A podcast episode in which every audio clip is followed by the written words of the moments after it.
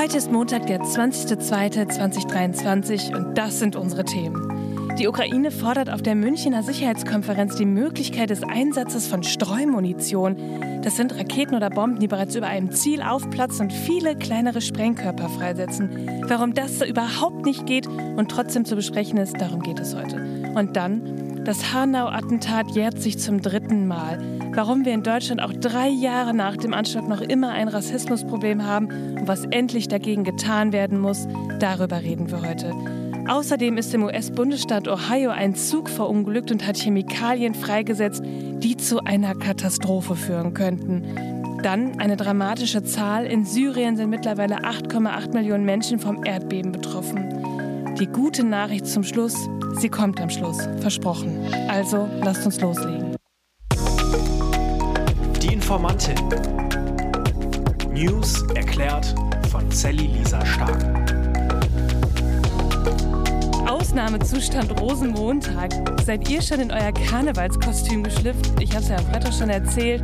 Ich habe damit dieses Jahr irgendwie nicht so viel am Hut, aber ich freue mich total über ausgelassene Stimmung und die schönen Bilder von euch auf Instagram. Aber aus der News-Perspektive fängt die Woche auch schon brisant an und wir sprechen auch viel über die Ereignisse am Wochenende. Und wenn wir uns so stark mit diesen Themen auseinandersetzen, müssen wir auch lernen, mit der Gleichzeitigkeit von Krisen umzugehen. Darüber habe ich irgendwie am Wochenende total viel nachgedacht. Denn wir haben das Gefühl, es gibt keine Verschnaufpausen. Es ist auch so, und ich bin aber auch überzeugt davon, dass es so richtig ist, dass wir deshalb hier auch zusammen in die Nachrichtenwelt abtauchen. Wie geht es euch damit? Schreibt mir doch mal. Jetzt legen wir erst mal los. Ich glaube, dass die Zeiten so sind, dass die Münchner Sicherheitskonferenz wichtiger denn je ist. Und deswegen werden die Gespräche hier sicherlich auch einen hohen, einen großen Stellenwert einnehmen. Das war der Verteidigungsminister Boris Pistorius. Ja, die Münchner Sicherheitskonferenz ist das Thema der letzten Tage. Nur um was ging es denn da überhaupt? Am Wochenende kamen in München viele, viele wichtige Menschen zusammen. Präsidentinnen, Ministerinnen, internationale Entscheidungsträgerinnen. Und das ist ja auch irgendwie ganz schön überwältigend. Wir haben es eben schon gesagt, diese Krisen, die alle irgendwie gleichzeitig passieren und jetzt auf so einer Konferenz auch besprochen werden. Krieg in der Ukraine, Revolution im Iran, Spionage durch China, Klimakrise. Man weiß gar nicht irgendwie, wo man anfangen soll. Und dann kommt noch dazu, dass so eine ranghohe Konferenz ja für unser Empfinden erstmal ein bisschen weiter weg ist. Klar, was haben wir auch damit zu tun?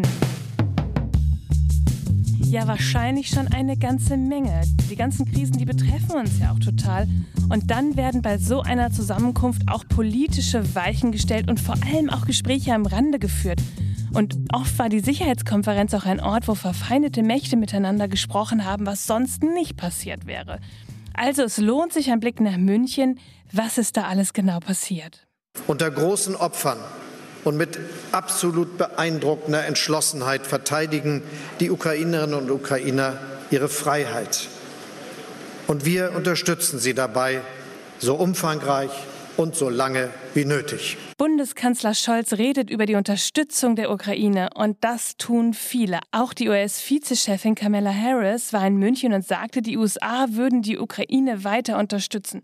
Putin hätte versucht, den Westen zu entzweien und ist damit gescheitert.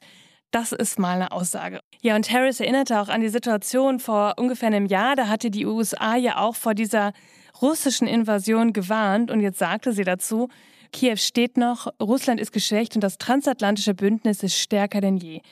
Ja, und sie sagt auch ganz klar, warum der Westen der Ukraine hilft. Kein Land ist sicher, wenn ein Land die territoriale Integrität eines anderen verletzen kann. Souveräne Länder haben das Recht zu existieren. Grenzen könnten nicht durch Gewalt verschoben werden. Wenn Putin Erfolg genießt mit dieser Attacke, könnten andere Länder ermutigt werden, diesem gewaltsamen Beispiel zu folgen. Also Waffen an die Ukraine. Ich verstehe, wenn einige bei uns in Deutschland Sorgen haben und unsere Entscheidung hinterfragen. Ihnen möchte ich sagen, nicht unsere Waffenlieferungen sind es, die den Krieg verlängern. Das Gegenteil ist richtig. Und genau darüber haben wir ja auch letzten Freitag schon gesprochen. Erinnert euch noch an das Manifest des Friedens von Wagenknecht und Schwarzer. Und natürlich gab es auch bei der Konferenz jetzt Demos, die keine Waffenlieferung wollten, aber dafür Frieden.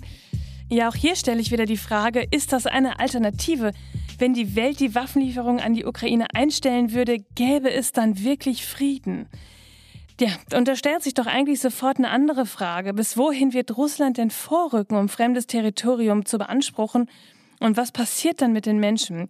Kamala Harris hat es doch eigentlich auf den Punkt gebracht. Was folgt, wenn Russland nachgegeben wird? Ja, und dann kam noch was dazu. Der ukrainische Vizeregierungschef Alexander Kubarov hatte sich in München dafür ausgesprochen, umstrittene Streumunition und Phosphorbrandwaffen einsetzen zu können, da es Hinweise gäbe, dass Russland das auch machen würde. Ja, aus deutscher Perspektive geht das gar nicht, denn wir haben ein Übereinkommen, das Oslo-Übereinkommen, und das verbietet Streumunition. Allerdings ist die Ukraine keine Vertragspartei, was bedeutet, dass dieses Übereinkommen für sie nicht gilt. Eine ganz kurze Erklärung dazu. Streumunition setzt in der Luft Dutzende kleinere Sprengsätze frei, die sich über ein Gebiet von hunderten Quadratmetern verteilen können und wahllos Menschen töten oder verletzen kann. Ja, Putin wird vorgeworfen, dass er das auch einsetzen würde. Deutschland und die meisten anderen europäischen Länder gehören zu den rund 110 Unterzeichnerstaaten des Oslo-Übereinkommens, das den Einsatz und Transport, die Produktion und Lagerung von Streubomben untersagt. Und Annalena Baerbock, unsere Außenministerin, antwortete auf diese Forderung so. Uns leitet dabei eben unsere europäische Friedensordnung. Uns leitet die Charta der Vereinten Nationen. Uns leitet das humanitäre Völkerrecht.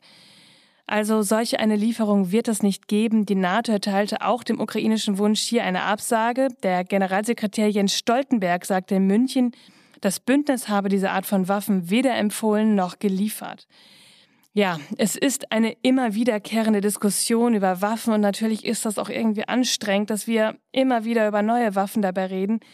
Doch es gibt einfach keinen Weg daran vorbei, immer wieder deutlich seine Meinung dazu zu sagen. Und dasselbe gilt auch im Umgang mit China übrigens. Es kann nicht sein, dass Peking die Beziehung zu Moskau intensiviert. Sollte China Russland militärisch helfen, kann der Westen nicht untätig zusehen. Und das war auch Thema auf der Münchner Sicherheitskonferenz, denn der US-Außenminister Blinken hatte ein Treffen mit dem chinesischen Diplomat Wang und da auch davor gewarnt, dass China Russland materiell unterstützen könnte. Er habe recht unverblümt vor den Konsequenzen gewarnt, sagte ein hochrangiger US-Vertreter nach dem Gespräch, der namentlich aber nicht genannt werden wollte. Und da können wir auch noch mal auf den Spionagevorfall schauen, denn der chinesische Diplomat Wang warf Amerika dann auch noch eine Schmutzkampagne vor und sagte, das ist, würde ich sagen, absurd und hysterisch. Ja, in der Diplomatie muss man sich echt einige Dinge anhören, die hart an den Nerven zehren oder auch einfach mal gelogen sind. Der Ton wird rauer, das hat die Konferenz gezeigt. Sie hat auch gezeigt, dass es einfach unfassbar viele Krisen gerade gibt, über die wir gleichzeitig sprechen und die auch miteinander verzahnt sind. Und erst wenn man das versteht, kann man erkennen, welches Land welche Interessen verfolgt. Und darum sind solche Foren wie die Münchner Sicherheitskonferenz so wichtig, um etwas Ordnung in die Unübersichtlichkeit zu bringen. Gökhan Gültekin Serat Gürbüz, Said Nizar Hashemi, Mercedes Kirpatsch, Hamza Kurtovic, Willi Viorel Paun, Fatih Saraculu, Ferhat Unvar, Kajoan Welkow. Gestern war der 19. Februar, gestern war das Attentat in Hanau drei Jahre her. Ich bin Emisch Gürbüz, die Mutter von Sedat Gürbüz. Ich bin immer noch traurig und wütend. Dieser Schmerz und diese Wunde sind so groß, dass sie nie wieder heilen wird. Auch wenn viele von ihnen sie vielleicht nicht mehr sehen. Ich sage es heute nochmal. Man muss aus den Fehlern lernen, damit das nicht nochmal passiert. Wie die anderen gesagt haben, wir werden die neuen Opfer nicht vergessen und wir werden auch nicht zulassen, dass es vergessen wird. Am Abend des 19. Februar 2020 erschoss der 43-jährige Tobias Ehr an mehreren Tatorten in Hanau innerhalb von sechs Minuten neun Frauen und Männer. Dann erschoss er sich und seine Mutter zu Hause. Wir wissen es alle, er handelte aus rassistischen Motiven und Ende 2021 stellte die Bundesanwaltschaft ihre Ermittlungen zu dem Anschlag ein. Es gebe keine Anhaltspunkte für Mittäter, Anstifter, Gehilfen oder Mitwisser des Attentates, hieß es. Doch stimmt das? Ja, die Angehörigen der Opfer sagen auch jetzt wieder, die Aufklärung ist nicht abgeschlossen. Der Angehörige eines Opfers, Cetin Gültekin, sagte, wir haben in den drei Jahren vieles auf den Tisch gelegt, aber es hat weder Konsequenzen noch Gerechtigkeit gebracht. Gültekin meint aber Erkenntnisse rund um den Anschlag, die in dieser Zeit aufgedeckt wurden. Zum Beispiel gab es in der Nacht einen überlasteten Notruf und es kamen nicht alle Menschen durch. Es wurde auch gesagt, dass der Polizeihubschrauber keinen Funkkontakt hatte und dass die Polizei das Haus des Attentäters längere Zeit nicht richtig bewacht hat. All das wurde von Medien aufgedeckt oder auch den Hinterbliebenen und auch von der Initiative 19. Februar. Und klar ist auch, Deutschland hat ein Rassismusproblem vor Hanau und seitdem. Das sagte auch die Antidiskriminierungsbeauftragte der Bundesregierung Ferda Ataman. Und das zeigt sich unter anderem auch, meint sie, wenn Bundespolitiker abfällig über muslimische Jugendliche als kleine Paschas redeten. Vielleicht erinnert ihr euch, das war Friedrich Merz, CDU-Chef, nach den Ausschreitungen in der Silvesternacht in Berlin. Und das ist Wasser auf den Mühlen der rassistisch Denkenden, sage ich euch. Ich finde es gut, dass Ataman so deutlich darauf hinweist, denn rassistische Aussagen lösen die Integrationsprobleme oder auffällige Verhalten von Jugendlichen ja eigentlich überhaupt nicht, sondern stacheln an zu Taten wie Hanau. Von einem Spitzenpolitiker darf man schon erwarten, dass er Lösungen für Probleme entwickelt, auch in der Opposition. Und gestern gab es überall Gedenkveranstaltungen. Auch ich war hier in Bielefeld auf einer und wir dürfen die Opfer nicht vergessen, ihre Angehörigen nicht alleine lassen. Und wir müssen darauf hinweisen, was bei uns falsch läuft. Solidarisch miteinander. Darum sagt ihre Namen. Was passiert jetzt in Syrien? Nach Angaben der Vereinten Nationen sind in Syrien mindestens 8,8 Millionen Menschen von der Erdbebenkatastrophe betroffen. Das sagte auf jeden Fall die UN-Syrien-Beauftragte Nayat Rojdi in einem Tweet. Und sie sagte auch, dass wir jetzt dort dringend humanitäre Hilfe brauchen. Und ehrlich gesagt, hätten wir das doch auch schon vorher wissen können. Denn die Lage war dort doch auch schon richtig schlimm, bevor die Erde dort bebte und Häuser, Infrastruktur und Hilfswege zusammenbrechen ließ. Laut den Vereinten Nationen benötigten schon vor dem Erdbeben mehr als 15 Millionen Menschen irgendeine Form von Hilfe. Wie sollen sich die Menschen dort sonst helfen, wenn wir es nicht tun? Außenministerin Berber kündigte in der Bild am Sonntag 22,2 Millionen Euro mehr an Hilfe an und so erhöht die Bundesregierung ihre Hilfe für Syrien auf 50 Millionen Euro. Die Menschen haben dort weder ein Dach über dem Kopf noch sauberes Trinkwasser, Essen oder Medikamente und Baerbock sagt, auch wenn das Assad-Regime den Hilfsorganisationen einen Stein nach dem anderen in den Weg legt, wir lassen die Menschen dort nicht allein. Wisst ihr, mir gehen die Geschichten der Menschen vor Ort dort einfach nicht aus dem Kopf. Und ich denke immer wieder an den kleinen Jungen, der sein Bein verloren hat, seine Eltern und seine Schwester. Und ich frage mich, wie er in diesem Land jetzt aufwachsen soll. Und sein Schicksal ist ja nur eines von vielen. Und diese Ungerechtigkeit, die macht mich einfach wirklich so wütend. Ich habe euch wieder einen Spendenlink in den Show Notes verlinkt. Habt ihr vom Zugunglück in Ohio gehört? Am 3. Februar entgleiste dort in East Palestine ein Güterzug voll beladen mit Chemikalien und ging in Flammen auf. Und der Gouverneur von Ohio sagt jetzt, dass der Güterzug kontrolliert abgebrannt werde, aber es gab einfach eine riesige Rauchwolke über der Gegend und AnwohnerInnen wurden auch evakuiert. Und die Menschen fragen sich jetzt, ist das das nächste Tschernobyl? Ja, der Vergleich ist etwas krass, ehrlich gesagt, und bislang auch zu weit hergeholt. Aber ich muss sagen, ich finde es wirklich heftig, dass so wenig darüber gesprochen wird. In dem Güterzug befand sich nämlich unter anderem das Gas Vinylchlorid, das zur Herstellung von Kunststoff genutzt wird. Und das kann hochkonzentriert zu Krebs führen, sofort Symptome wie Schwindel, Hauterschlag oder geretzte Augen und Husten auslösen. Das sagte auf jeden Fall eine Assistenzprofessorin der University of Pittsburgh in einem Interview mit dem US-Sender CBS. Und es ist wohl auch so. CBS berichtet, dass einige AnwohnerInnen über Kopfschmerzen, gereizte Augen und Ausschlag seit dem Unfall klagen. Und auch der chemische Geruch in der Luft sorgt wohl für Verunsicherung. Den Behörden werfen sie jetzt vor, dass die nicht vollständig informiert hätten. Und stellt euch mal vor, das wäre hier passiert und keiner würde so richtig darüber sprechen. Und der Gouverneur sagt jetzt am Freitag, es wurden rund 500 verschiedene Luftproben in den verschiedenen Wohnungen auf der Straße und in der Community untersucht. Dabei wurden keine Schadstoffe gefunden, weder draußen noch in den Wohnungen. Und die Behörden sagen auch, dass das Wasser sicher wäre. Nur berichtet die Direktorin des Ohio Department of Natural Resources, dass 3500 Fische durch die giftigen Chemikalien im Wasser getötet wurden. Was stimmt denn nun? Eine eindeutige Antwort konnte ich nicht finden. Der erste Unfallbericht soll in vier bis sechs Wochen fertig sein und Wasser- und Luftqualität würden wohl auch weiterhin beobachtet werden. Hoffen wir also, dass dort keine schlimmeren Meldungen kommen.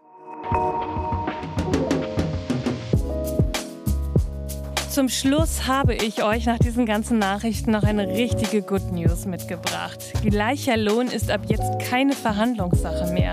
Das Bundesarbeitsgericht in Erfurt hat entschieden, bei der Einstellung von Männern und Frauen müssen Arbeitgeber bei gleicher Arbeit auch den gleichen Lohn zahlen. Wenn männliche Bewerber durch Verhandlungen höhere Gehaltsforderungen durchsetzen wollen, dürfe eine weibliche Bewerberin bei ihrem neuen Job nicht schlechter bezahlt werden. Es gab natürlich auch einen konkreten Anlass dafür, und zwar Susanne Dumas unterschrieb einen Arbeitsvertrag bei einem Metallunternehmen und stellte später fest, dass ein Kollege bei gleicher Qualifikation mehr Gehalt bekam und der Arbeitgeber rechtfertigte es dann damit, dass der Kollege einfach besseres Verhandlungsgeschick gehabt habe und vor Vertragsunterzeichnung gesagt hat, ha, ich möchte hier aber mehr Geld haben. Und ja, das Bundesarbeitsgericht hat jetzt gesagt, dass diese Argumentation nicht gelten kann. Denn wenn Frauen und Männer wie im verhandelten Fall bei gleicher Arbeit unterschiedlich bezahlt werden, begründet das die Vermutung der Benachteiligung des Geschlechts. Diese Vermutung könne der Arbeitgeber nicht damit entkräften, dass der Mann anscheinend besser verhandelt habe. Also es ist immer wieder so viel wert, für seine Rechte einzustehen. Ihr Lieben, das war schon wieder für heute. Ich habe euch alle Quellen und Informationen wie immer in den Show Notes verlinkt. Sprecht drüber, bildet euch eure eigene Meinung, schreibt mir, wenn ihr Fragen habt, schickt mir eine Sprachnachricht bei Instagram. Ich freue mich über alles an Feedback, was ihr mir zukommen lassen wollt. Und dann hören wir uns am Mittwoch wieder, denn irgendwas passiert ja immer. Bis dann. Die Informantin. News erklärt von Sally Lisa Stark. Eine Produktion von 7 One Audio.